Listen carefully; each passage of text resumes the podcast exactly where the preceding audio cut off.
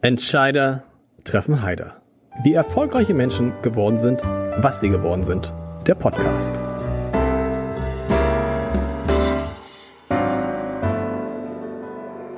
Herzlich willkommen. Mein Name ist Lars Heider und es wäre reizvoll, meinen heutigen Gast auf das Thema Tempolimit anzusprechen, auch wenn er selbst sagt, ich zitiere, Denken ohne Tempolimit brächte manchen weiter.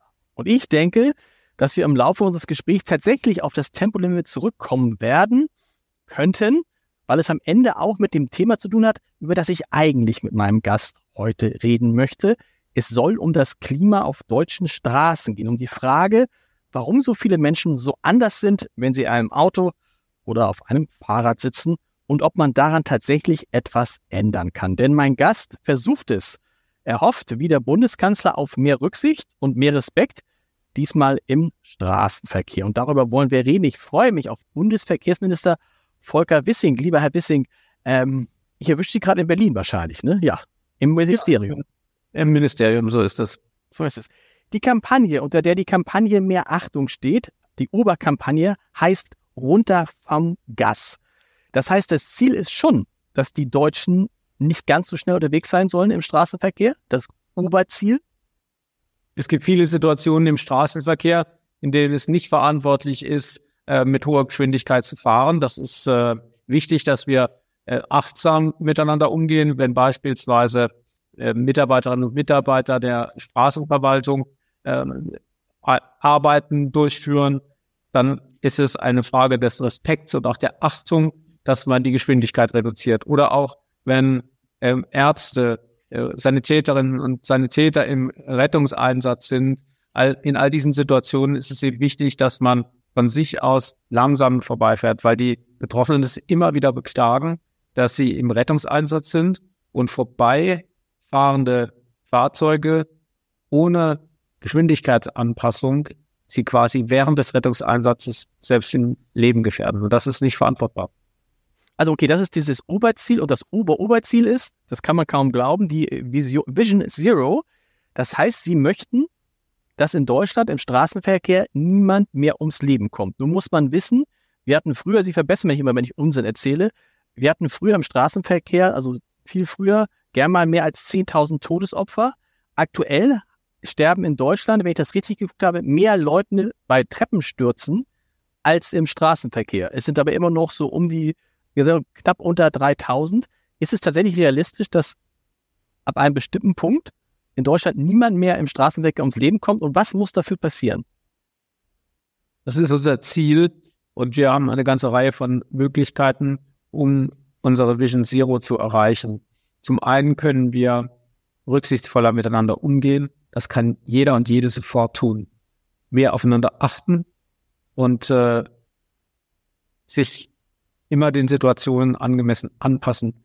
Und dann haben wir natürlich auch die Möglichkeit, Technologien einzusetzen, die uns helfen, menschliches Versagen möglichst äh, durch technische Präzision zu ersetzen. Und das tun wir auch. Wir haben ja autonome und teilautonome Systeme in Deutschland als erstes Land bereits im Straßenverkehr zugelassen.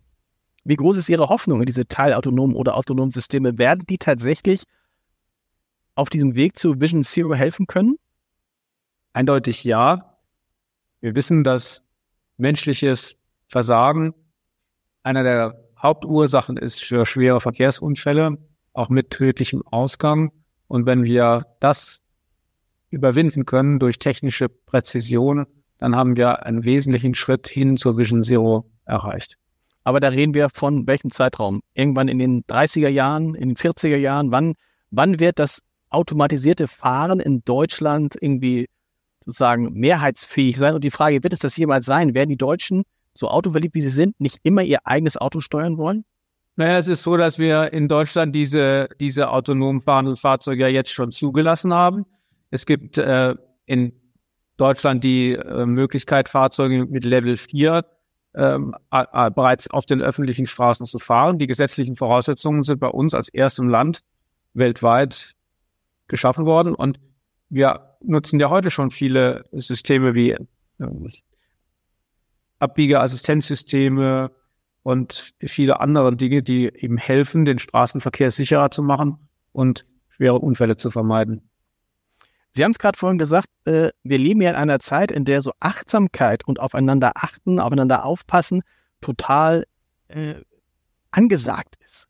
Warum verfängt das im Straßenverkehr nicht?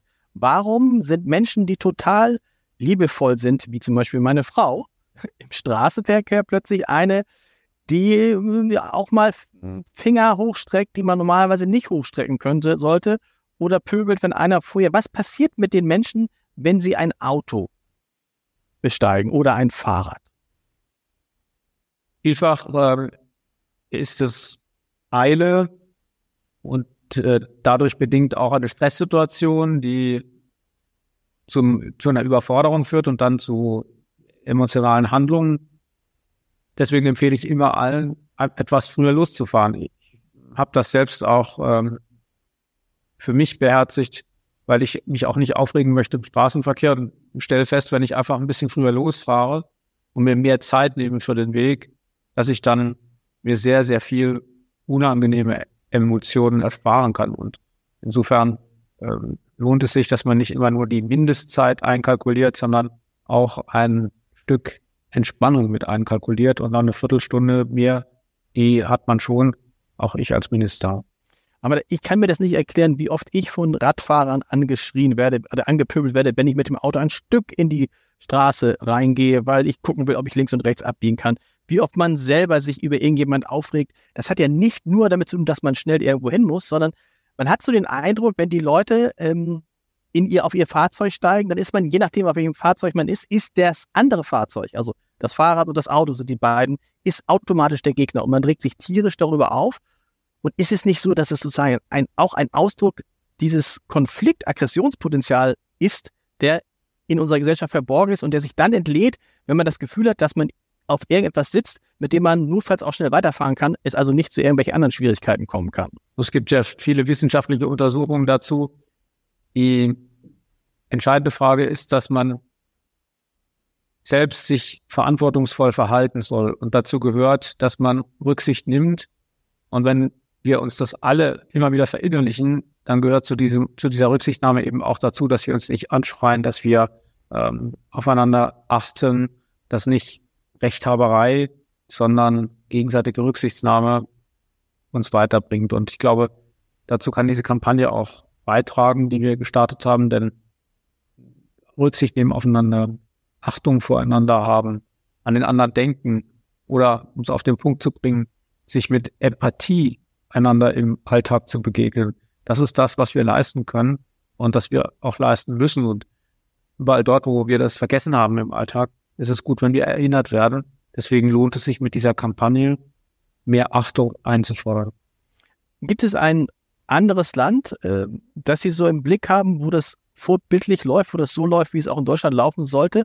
Man kennt das aus südlichen Ländern, dass die Leute sich im Straßenverkehr auch ganz schön aneinander geraten können aber da hat es eher so was Folkloristisches, während es in Deutschland immer relativ schnell ernst wird und tatsächlich rechthaberisch. Ne? Also in Deutschland, wenn man einer dem anderen auch nur die kleinste Schramme irgendwo dran macht, wird sofort die Polizei gerufen. Nun, das ist weltweit unterschiedlich, aber es ist auch nicht so schön, wenn andere einmal eine Schramme ins Auto machen und einfach weiterfahren, wie das in manchen Ländern äh, gang und gäbe ist. Insofern, wir haben unsere Art damit umzugehen, aber wir haben trotzdem auch die Chance, ähm, dass wir besser werden, was die, das Aggressionspotenzial im Straßenverkehr angeht und vor allen Dingen mehr Rücksicht aufeinander zu nehmen und an die Menschen zu denken, die äh, für uns im Rettungseinsatz sind, die dafür sorgen, dass unsere Straßen sicher sind, dass sie in einem guten Zustand sind. Und dann gehört es schon zur Achtung vor anderen dazu, dass man dann nicht einfach mit hoher Geschwindigkeit an Menschen vorbeifährt, die dort arbeiten müssen, dass man Geschwindigkeitsbeschränkungen in Baustellenbereichen respektiert, auch wenn es einen vielleicht einen Moment stört, dass man etwas oder dass man langsamer fahren muss. Aber es ist eine Frage der Achtung vor anderen, dass man sie nicht unnötig gefährdet. Und wenn man mal kurz drüber nachdenkt und sieht, was ist denn wichtiger, dass ein Menschenleben nicht gefährdet wird oder dass man vielleicht ein oder zwei Minuten früher ankommt. Deswegen ist dieses Beachten von Geschwindigkeitsbeschränkungen im Baustellenbereich beispielsweise etwas, was selbstverständlich sein sollte was es aber leider nicht immer ist, Das sieht man ja an den vielen äh, Fällen, in denen bei Geschwindigkeitskontrollen äh, hohe Geschwindigkeitsverstöße festgestellt werden. Insofern ist diese Kampagne ein wichtiger Beitrag, jede und jeden im Straßenverkehr daran zu erinnern, dass wir Verantwortung füreinander haben. Und wir wollen ja alle verantwortungsvoll sein und äh, respektvoll miteinander umgehen. Wir erwarten das von anderen auch. Und die Kampagne erinnert eben daran, dass jeder Einzelne einen eigenen Beitrag dazu leisten kann. Wenn ich jetzt ein grüner Politiker wäre, würde ich sagen, lieber Herr Minister, Sie haben jetzt schon mehrfach davon gesprochen, wie wichtig es ist, dass man nicht auf Teufel, Teufel komm raus versucht, irgendwo schnell anzukommen, dass man sich Zeit nimmt, ähm, dass man rechtzeitig losfährt, um auch auf eventuelle äh, Einschränkungen vorbereitet zu sein. Und dann stellt sich natürlich die Frage aber, warum bleibt dieses Land dann trotzdem das Land, in dem es sozusagen das Versprechen gibt, hier kannst du, zumindest an bestimmten Stellen, so schnell fahren, wie du willst. Es lohnt sich, starke Autos zu kaufen, weil du sie tatsächlich ausfahren kannst. Weil äh, auch so ein Tempolimit würde doch dann helfen, dass sagen, das Aggressionspotenzial allein über die Geschwindigkeit aus dem Verkehr rausgenommen werden würde. Nein, wir haben ja dort, wo wir keine Gefährdung anderer haben, keinen Grund, ein Tempolimit anzuordnen. Wichtig ist, dass die Geschwindigkeit dort angepasst wird, wo es einen Bedarf zur Geschwindigkeitsreduzierung gibt, im Baustellenbereich, wenn Menschen im Rettungseinsatz sind und vieles mehr. Die andere Frage ist die grundsätzliche Frage, ob man die Geschwindigkeit generell reduzieren soll. Da gibt es ja jüngst wieder Vorschläge von umweltpolitischer Seite, die sagen, man soll 100 auf der Autobahn, 80 auf der Landstraße und 30 als Höchstgeschwindigkeit innerorts haben. Das halte ich für eine zu ähm, überzogene Forderung, weil ich glaube, dass die Bürgerinnen und Bürger das mehrheitlich nicht wollen. Denn äh, wer die Autobahn benutzt, der hat ja auch ein Interesse, zügig voranzukommen. Natürlich ist in der Abwägung ist richtig, die Geschwindigkeit bei Bedarf anzupassen, weil es immer wichtiger ist, Menschenleben zu schützen, als selbst schneller voranzukommen. Aber dort, wo keine Gefährdung anderer besteht, gibt es ja keinen Grund zu sagen, man darf nur noch 100 fahren. Und wir haben unsere Klimaschutzziele natürlich trotzdem im Blick, denn die Klimaschutzziele sind uns wichtig, aber die wollen wir nicht ähm, nur die wollen wir nicht mit in kleinen Schritten erreichen, sondern im Großen, indem wir ähm, auf neue Antriebsformen setzen, die kein CO2 emittieren oder zumindest bilanziell CO2-neutral sind, etwa die Elektromobilität, synthetische Kraftstoffe, sogenannte E-Fuels oder auch die Wasserstofftechnologie. Und deswegen ist diese Verbindung zwischen Tempolimit und äh, Klimaschutz ähm, nicht überzeugend. Und wir haben einen guten Weg gefunden mit der Richtgeschwindigkeit von 130 auf unseren Autobahnen. Und wir sollten diese Debatte, die sehr emotional geführt wird, obwohl es dabei nicht um fundamentale Entscheidungen äh, geht, diese Debatte äh, nicht dauerhaft führen, sondern es ist entschieden, in dieser Legislaturperiode wird es eine Veränderung der Rechtssituation nicht geben. Aber nochmal jetzt nicht wegen des Klimaschutzes, sondern wegen des Klimas auf den Straßen. Man merkt es ja, wenn man nach Österreich reinfährt. Da weiß man, mehr als 120 ist nicht. Egal, was ich mache. Ich darf nicht mehr als 120 fahren. Und man gewöhnt sich dann, man fährt automatisch langsamer, auch weil man weiß, dass die Strafen, wenn man es überstreitet, ganz schön hoch sind. Würde das für das Klima auf den Straßen nicht tatsächlich ein Fortschritt sein, wenn Deutschland eben nicht dieses Land wäre, in dem man sagt, okay, hier kann ich, wenn ich möchte, an bestimmten Stellen auch 300 fahren. Und wo ja jeder, Sie haben gerade gesagt, in der, in, also der, der klassische Deutsche hält sich ja nicht an das normale, an die normalen Geschwindigkeitsbegrenzungen, sondern gibt es den schönen, den schönen Satz auch von meiner Frau, naja, 10 kmh, du musst halt aufpassen, dass du nicht zu viel drüber fährst, aber 10 kmh sind immer drin.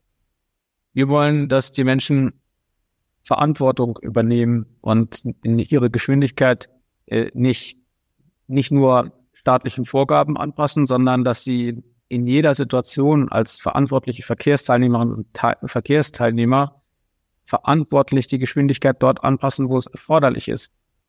Es gibt äh, auch in Österreich die Situation, dass Menschen im Rettungseinsatz sind und da kann man auch nicht mit 120 dran vorbeifahren, auch nicht mit 100, sondern dann muss die Geschwindigkeit deutlich reduziert werden, um die Menschen im Rettungseinsatz nicht zu gefährden. Darum geht es uns mit dieser Kampagne und nicht um das um die allgemeine Debatte über ein Tempolimit. Im Übrigen ähm, würde, ist das auch eine Tem Debatte, die das Klima äh, in der Gesellschaft ziemlich vergiftet. Und wir sollten jetzt, gerade wo wir so vor so großen Transformationsprozessen stehen, nicht die Themen äh, in den Vordergrund rücken, die maximal spalten und emotional erregen, sowie ein Tempolimit und einen ganz geringen Beitrag zum Klimaschutz leisten, sondern wir sollten die Themen in den Vordergrund rücken, die die Bürgerinnen und Bürger in der Breite akzeptieren und die einen großen Beitrag zum Klimaschutz leisten.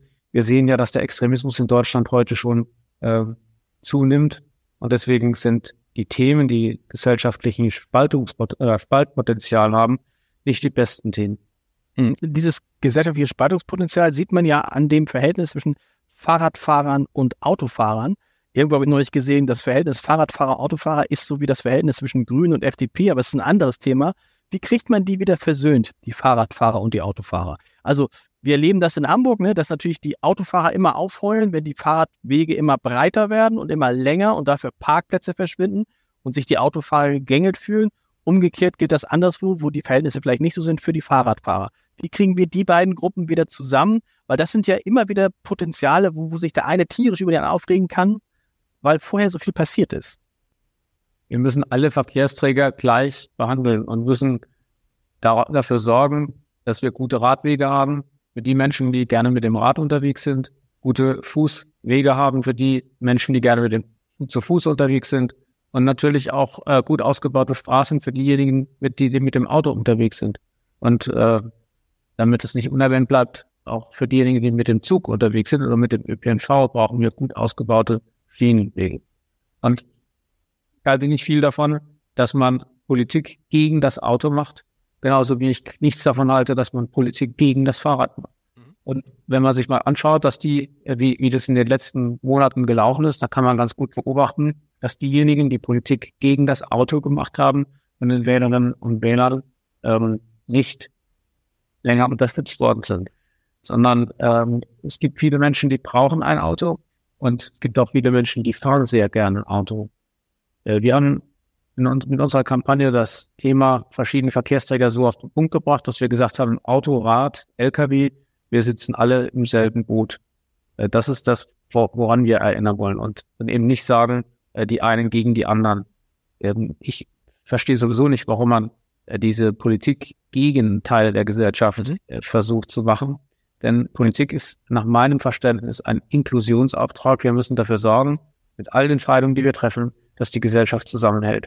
Das heißt, wir sollten Politik für etwas machen und nicht gegen bestimmte Gruppen in der Gesellschaft. Äh, das, das findet zu häufig statt und es ist meines Erachtens auch ein Grund für das Erstarken des Extremismus, dass zu viel Politik innerhalb der Gesellschaft gegeneinander betrieben wird. Ich finde miteinander besser und so richte ich auch meine Verkehrspolitik aus. Sie haben gerade die Bahn angesprochen. Ich selber habe mich jetzt mal dank des Deutschlandtickets komplett aus dem Autoverkehr und aus dem Fahrradverkehr zurückgezogen und fahre nur noch mit der Bahn. Und stelle fest, leider, und ich bin da wahrscheinlich jemand, für den die Kampagne hoffentlich noch rechtzeitig kommt, dass ich in meinem Leben noch nie so viel geflucht habe wie in der Bahn, äh, weil so un unglaublich viel schief geht und weil man das Gefühl hat, wenn man tatsächlich mal einen Zug erwischt, der pünktlich ist und pünktlich ankommt, das ist, äh, das ist fast mehr als, mehr als ein Geschenk. Wie geht es Ihnen, wenn Sie mit der Bahn fahren? Zunächst einmal muss man sagen, dass die Bahn auch noch nie so viele Fahrgäste befördert hat wie heute. Bahn ist äh, extrem hoch ausgelastet und gleichzeitig haben wir eine Schieneninfrastruktur, die in die Jahre gekommen ist. Und man hat es in den letzten Jahrzehnten versäumt, die Schiene zu erneuern, zu modernisieren. Jedenfalls hat man es nicht in ausreichendem Maße getan, denn wir haben jetzt einen Investitionsstau von über 40 Milliarden Euro. Das kann man nicht innerhalb von ein, zwei Jahren abarbeiten. Aber wir müssen jetzt so vorgehen, dass wir die großen Versäumnisse, die ich vorgefunden habe, als ich ins Amt gekommen bin, so abarbeiten, dass wir möglichst schnell einen Verbesserungseffekt für die Fahrgäste erreichen. Und das tun wir, indem wir die Schienenstrecken zu Hochleistungskorridoren sanieren. Dafür haben wir ein Milliardeninvestitionsprogramm aufgelegt. gegenwärtig müssen bestimmte Fragen im Haushalt noch geklärt werden, aber wir wollen die großen Korridore für kurze Zeit sperren und einmal rund erneuern und technisch aufrüsten mit der modernsten Technologie, so dass wir dann äh, schrittweise das deutsche Schienennetz zu dem modernsten Schienennetz Europas ähm, aufrüsten. Und gleichzeitig äh, muss man natürlich sehen, dass ein so starker Anstieg der Fahrgastzahlen bei einem derartig schlechten Netzzustand äh, zwangsläufig zu Problemen führt. War Ihnen das oder ist Ihnen das immer noch peinlich, in welchem Zustand äh, die deutsche die deutsche Bahn, das deutsche Schienennetz ist? Äh, es gibt immer gerne, ich weiß gar nicht, ob es ein Witz ist, aber äh, es soll so verstanden werden, immer immer diese Geschichte, dass die ukrainische Bahn selbst äh, während des Krieges pünktlicher ist als die deutsche Bahn und besser in Schuss. Und wenn man in einen Zug steigt, es gibt ja praktisch nicht einen Zug, wo nicht irgendetwas kaputt ist. Eine Tür öffnet sich nicht, eine Klimaanlage geht nicht, die Gastronomie ist ausgefallen, die Toilette ist verstopft, der Zug kommt zu spät, der Zug wird zu spät bereitgestellt, der Lokführer ist nicht gekommen und so. Es ist ja, also ich finde, so als, Sie können nichts dafür, Sie haben es eben gerade geschildert, aber es ist einem doch sehr, es muss einem doch unangenehm sein, was man da als Verkehrsminister vorgefunden hat. Also Sie sagen zu Recht, ich kann eben nichts dafür, denn ich habe das nicht äh, verantwortet. Das waren meine Vorgänger. Ich habe äh, dieses marode Netz vorgefunden. Als ich ins Amt kam, übrigens nicht nur ein marodes Schienennetz, wir haben auch ein marodes Straßennetz. Wir haben 4000 sanierungsbedürftige Autobahnbrücken in Deutschland. Dass man das nicht in Angriff genommen hat, finde ich mehr als bedauerlich. Jetzt äh, gehe ich das entschlossen an. Wir arbeiten mit Hochdruck an einer Sanierung äh, der Schiene. Und, wir sind, und insofern ist mir das äh, natürlich nicht peinlich, sondern äh, ich sehe das als einen dringenden Handlungsauftrag an. Und arbeite dort auch mit, mit, mit viel Engagement. Äh, parallel dazu bringen wir auch Innovationen voran, wie etwa das Deutschland-Ticket, das ja auch aus meiner Feder stammt. Ich habe jetzt ähm, aber ein, eine Sache vielleicht, wenn, wenn man immer vergleicht, so wie viele Züge fahren dort und wie viel fahren hier. Man kann so ein Schienennetz nicht gut vergleichen mit anderen. Ich kenne die Vergleiche mit der Schweiz, aber bei allem Respekt, das deutsche Schienennetz ist ein wesentlich größeres. Wir haben 38.000 Kilometer Schiene. Wir haben ein, äh, wir sind ein, ein großes Transitland im Herzen Europas. Hier werden sehr viele Güter, Transitverkehre abgewickelt, die müssen aufgenommen werden auf unserem Netz. Wir haben gemischte Verkehre in diesem sehr komplexen System Bahn. Also man muss schon auch sehen, wie viel befördern wir hier an eigenem Verkehr und an Transit. Und deswegen ähm, gibt es wahrscheinlich kein Land in Europa, das man wirklich mit äh, dem der Bundesrepublik Deutschland in diesem Punkt vergleichen kann. Ähm, das ist jetzt keine Entschuldigung dafür, dass das Netz so schlecht ist. Das hätte man in, in, in, unterhalten müssen. Aber es ist einfach ein, ein, Unterschied, ob ich so viele Menschen und so viele Güter befördere, wie das in Deutschland der, Stadt der Fall ist, oder ähm, ob ich ihn deutlich weniger befördere und sage, dann kann ich pünktlich sein. Wenn ich, wenn die Bahn 20 Prozent des Verkehrs rausnehmen würde, hätte sie eine äh, wahrscheinlich sehr gute Pünktlichkeit.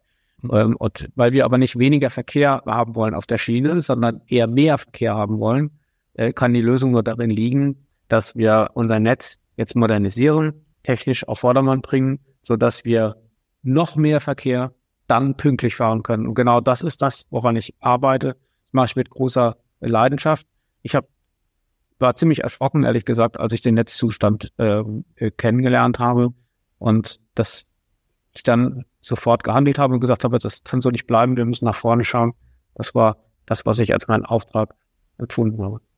Ich war gestern bei Olaf Scholz im Bundeskanzleramt und habe mit ihm da, unter anderem darüber gesprochen, dass ähm, es ja viele, viele Dinge gibt, die die Ampelregierung jetzt angeht, deren Ergebnisse, die, die jetzt schmerzhaft sind für die Leute, wo es jetzt wirklich Dinge gibt, wo man sich ärgert, über Baustellen, über Verzögerungen, wo man aber erst in fünf bis zehn Jahren noch später sehen wird, ähm, was es für Ergebnisse gibt. Und da sagt er, so ist es und das ist nicht schön und trotzdem muss es gemacht werden.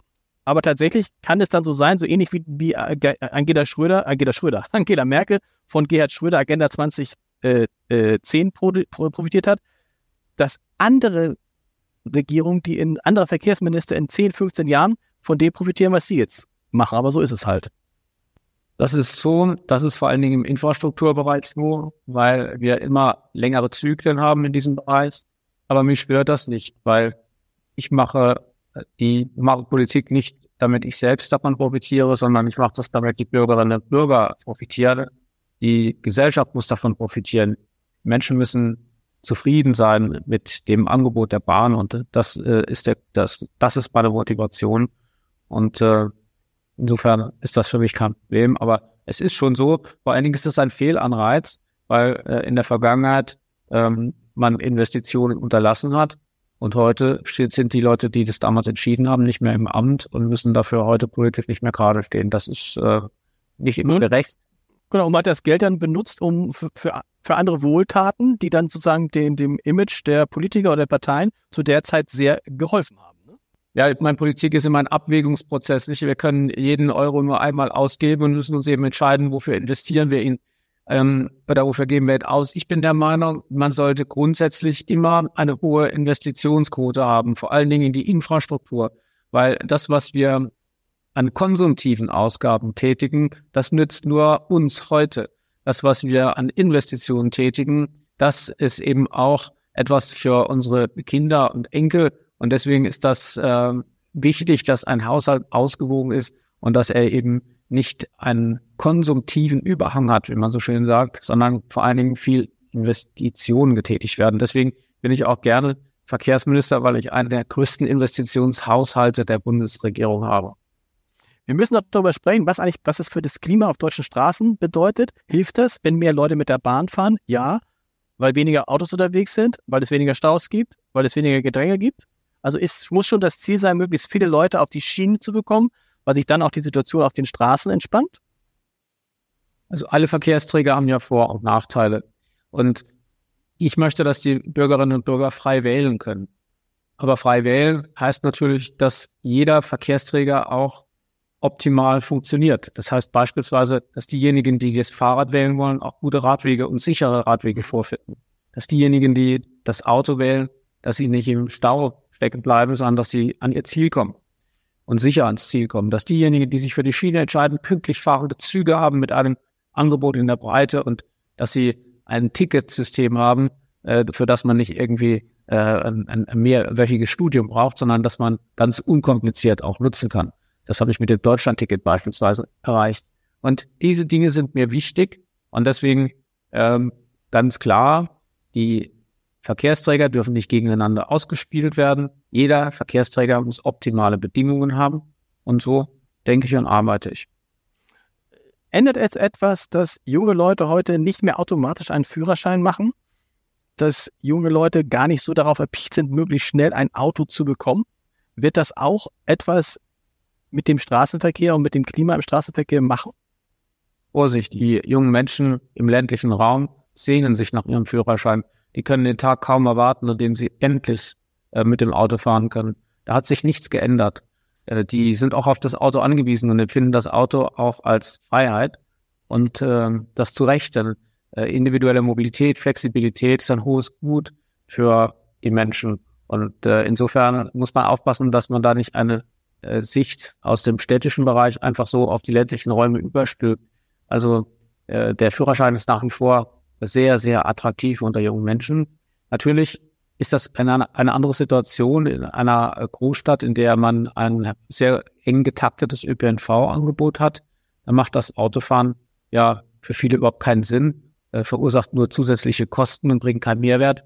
Und vor allen Dingen ist man mit dem ÖPNV ja in den Städten in der Regel schneller unterwegs als mit dem eigenen Auto. Also wir müssen ähm, aufpassen, dass wir da nicht die Sicht der einen äh, so generalisieren und übersehen, dass das Leben woanders völlig äh, unterschiedlich ist. Und Politik muss eben erreichen, dass mh, die, die Lebensweise im ländlichen Raum genauso attraktiv ist wie die Lebensweise in den Städten. Deswegen brauchen wir an der einen Stelle ganz dichten ÖPNV und an der anderen Stelle brauchen wir gut ausgebaute Straßen und äh, Regionalzugverkehre. Hilft uns denn wenigstens, dass immer mehr Menschen perspektivisch sogar deutlich mehr Menschen mit einem E-Auto unterwegs sind. Frage klingt jetzt komisch, aber dieses Geräusch, dieser Lärm, dieses, was ja auch aggressiv machen kann, also was ja auch irgendwie cool ist, ne, wenn man an der Ampel steht oder so, das fällt ja weg. Also die Autos verlieren so ein bisschen dieses äh, Martialische, was sie haben können. Gerade die Autos mit viel PS. Hilft das aus Ihrer, aus Ihrer Erfahrung? Also zunächst einmal finde ich es gut, dass die Menschen eine hohe Sensibilität haben für Klimaschutz und dass äh, all diejenigen, dazu rufe ich auch immer wieder auf, all diejenigen, die ein gutes Angebot vorfinden, klimaneutral mobil zu sein, dieses Angebot nutzen sollen. Und viele machen das, indem sie jetzt ein ÖPNV-Abo haben, das Deutschland-Ticket. Die Abonnementzahlen gehen ja durch die Decke. Mhm. Und andere machen das, indem sie auf einen klimaneutralen Antrieb umsteigen. Und das finde ich toll. Und ich fände es auch gut, wenn wir das auch stärker anerkennen würden, dass die Gesellschaft sich gut entwickelt. Ähm, und natürlich ist es beim Auto so, dass es auch ein sinnliches Erlebnis für viele ist, genauso wie das Fahrrad auch für viele ein sinnliches Erlebnis ist. Also, ja, für ein schönes Fahrrad kann ich mich auch begeistern. Ich finde das etwas Wunderbares, wenn das fertig gemacht ist und, und, äh, und, und, und so weiter. Und, und dass das Auto natürlich ein, ein besonderes äh, Verkehrsmittel ist, das, das glaube ich, braucht man nicht besonders betonen, denn seit äh, seiner Erfindung hat das Auto ja die Welt erobert. Äh, und das nicht, weil es äh, so, so, so viele Nachteile hat, sondern weil es so viele Vorteile hat. Das Auto mhm. äh, bietet eine Flexibilität, eine Mobilität mit großer Reichweite und vieles, vieles mehr. Übrigens äh, ist das Auto für Menschen im ländlichen Raum ähm, eine der wichtigsten Voraussetzungen für Teilhabe bis ins hohe Alter viele, ich erlebe viele Menschen, ich wohne selbst im ländlichen Raum und empfehle äh, sehr viele Menschen, die dank des Automobils auch noch mit deutlich über 80 ihre Einkäufe selbst erledigen können, ihren Arzt selbst aufsuchen können und das auf sehr bequeme Art und Weise und äh, etwa auch zur Physiotherapie und anderen äh, selbstständig gelangen können. Und das ist für viele Menschen sehr, sehr wichtig. Und ich denke auch immer, dass das, wenn ich das beobachte, wie schön es ist, dass, dass wir, dass wir das haben. Und ähm, ich finde es dann teilweise auch fremdlich, dass andere meinen, äh, dass das alles weg müsse und dass das nicht mehr zeitgemäß sei. Das Gegenteil ist richtig. Das Auto wird an Attraktivität nicht verlieren. Und wir müssen dafür sorgen, dass wir mit dem Fahren unser Klima nicht schädigen und deswegen attraktive, klimaneutrale Angebote machen.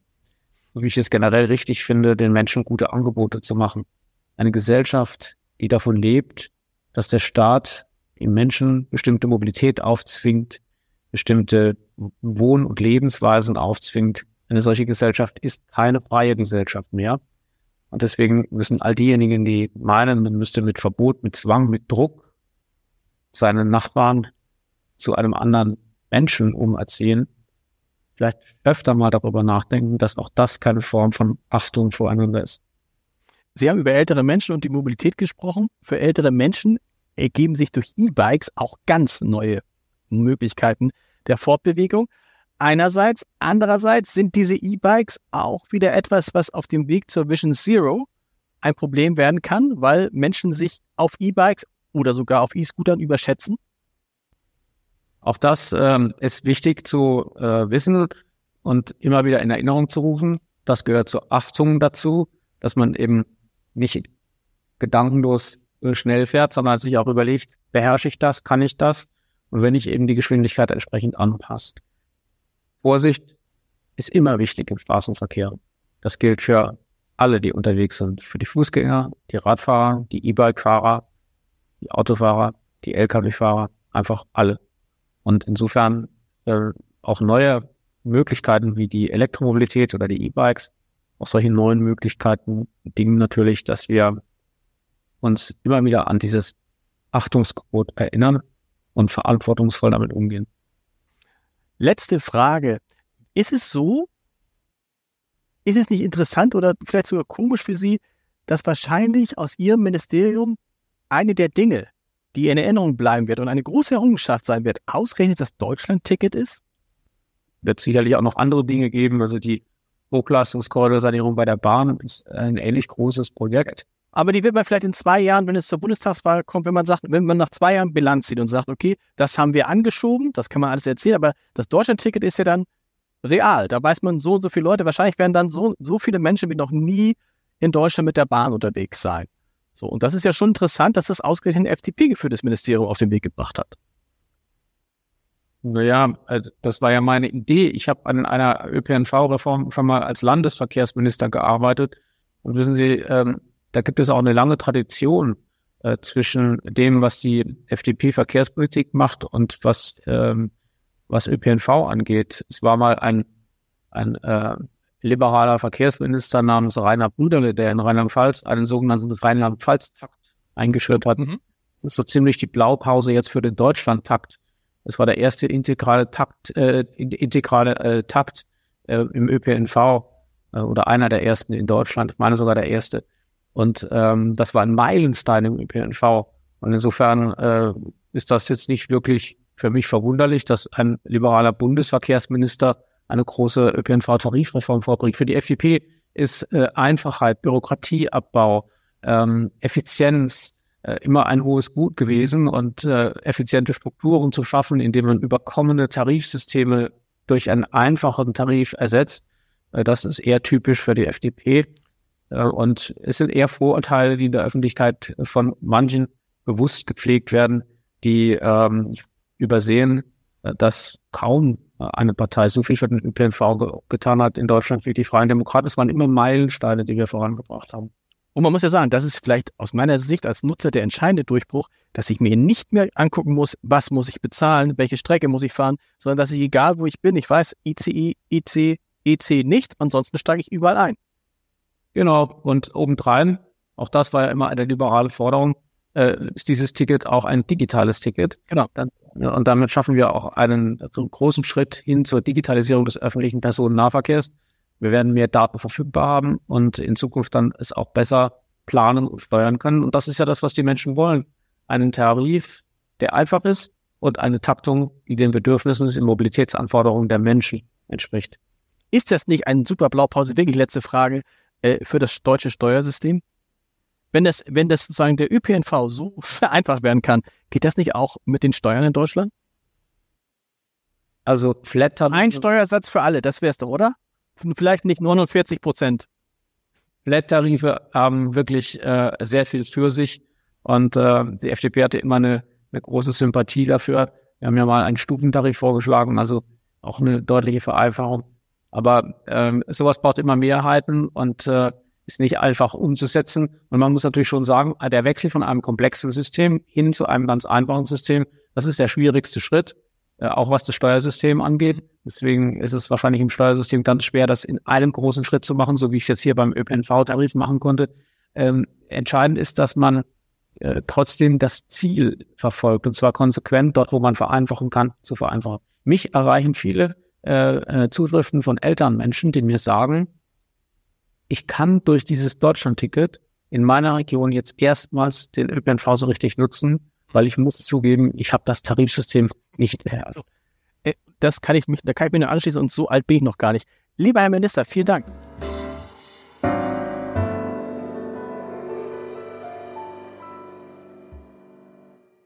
Weitere Podcasts vom Hamburger Abendblatt finden Sie auf abendblatt.de slash podcast.